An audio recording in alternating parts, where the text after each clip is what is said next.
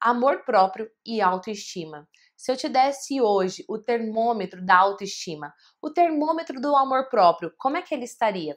Positivo, neutro ou negativo? E se eu te desse o termômetro da autoestima dos seus relacionamentos, como é que ela estaria? Positiva, neutra ou negativa? Vem comigo que o tema de hoje está uau!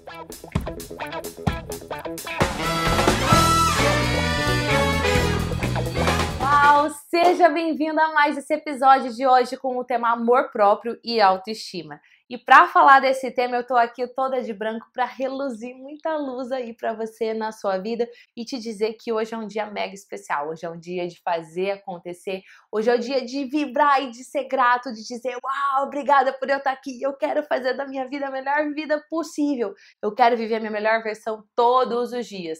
E quando você faz isso, você ativa o seu ser, você ativa todos os neurotransmissores do bem que você tem, serotonina, endorfina, dopamina, sabe assim? E aí você começa, além de ser mais grato, você começa a ser mais feliz. Então, para começar esse vídeo, eu já tenho uma pergunta para você, duas coisas pelas quais você é grato. Conta aqui para mim nos comentários que eu vou amar interagir com você e já deixa o like nesse vídeo porque esse é um feedback super importante, assim esse canal ganha força para continuar trazendo conteúdo gratuito para você aqui. Então vamos falar de amor próprio? Vamos falar de autoestima? Eu vou estruturar todo o conteúdo desse episódio de hoje em quatro pilares, tá bom? Primeiro pilar é o pilar interno, como é que está a sua autoestima? Eu já falei em vários outros episódios aqui no canal sobre isso, mas a autoestima é a base. Se você não estiver bem com você mesmo, seus relacionamentos não vão para frente. Se você não estiver bem com você mesmo, a sua carreira não vai para frente. Sabe por quê? Porque para você aceitar um desafio novo na sua carreira, você precisa gostar, confiar em você.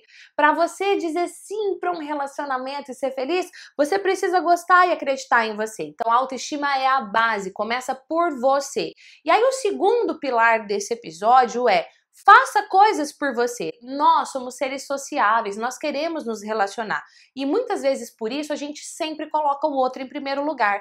Tô dizendo para você não fazer nada pelo outro? Óbvio que não. Você precisa fazer pelo outro, deixar o outro feliz, agradar, dar presentes. E presentes eu não tô dizendo presente físico, eu tô dizendo muitas vezes de um elogio genuíno, de um agrado, de um cafunézinho. Quem aí não gosta de um cafuné? Eu adoro cafuné. Você gosta? Deixa aqui, hashtag cafuné que eu quero saber. Mas quando você faz isso pelo outro, muitas vezes você faz esperando que o outro faça por você também. É importante você fazer pelo outro, mas é importante você fazer por você. E aí eu te convido a refletir. O que você vem fazendo por você aí ao longo dos últimos dias, dos últimos meses, para cuidar da sua autoestima, para cuidar do seu eu. Você tem dado presentes para você? Você tem se autoelogiado? Não?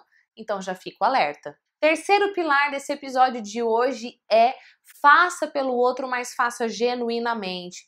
Faça, mas sem esperar nada em troca. Hoje isso é difícil, né? Porque no fundo, no fundo a gente fica esperando. É, no fundo, no fundo a gente fica esperando sim. Mas quando você faz pelo outro genuinamente, faz de coração, faz para fazer o outro feliz, isso volta para você na mesma hora.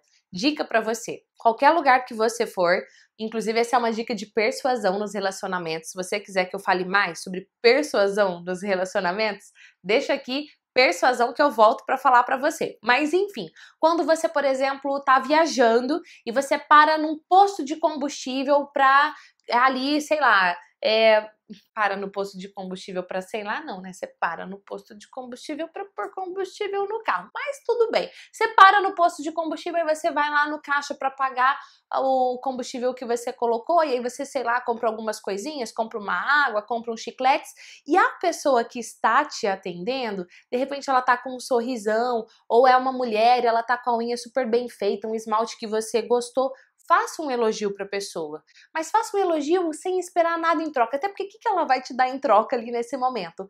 Nada. Mas só o fato de você ver que você fez bem para o outro, isso volta para você e eleva a sua autoestima. E aí você começa a dizer: Nossa, eu sou uma pessoa uau mesmo.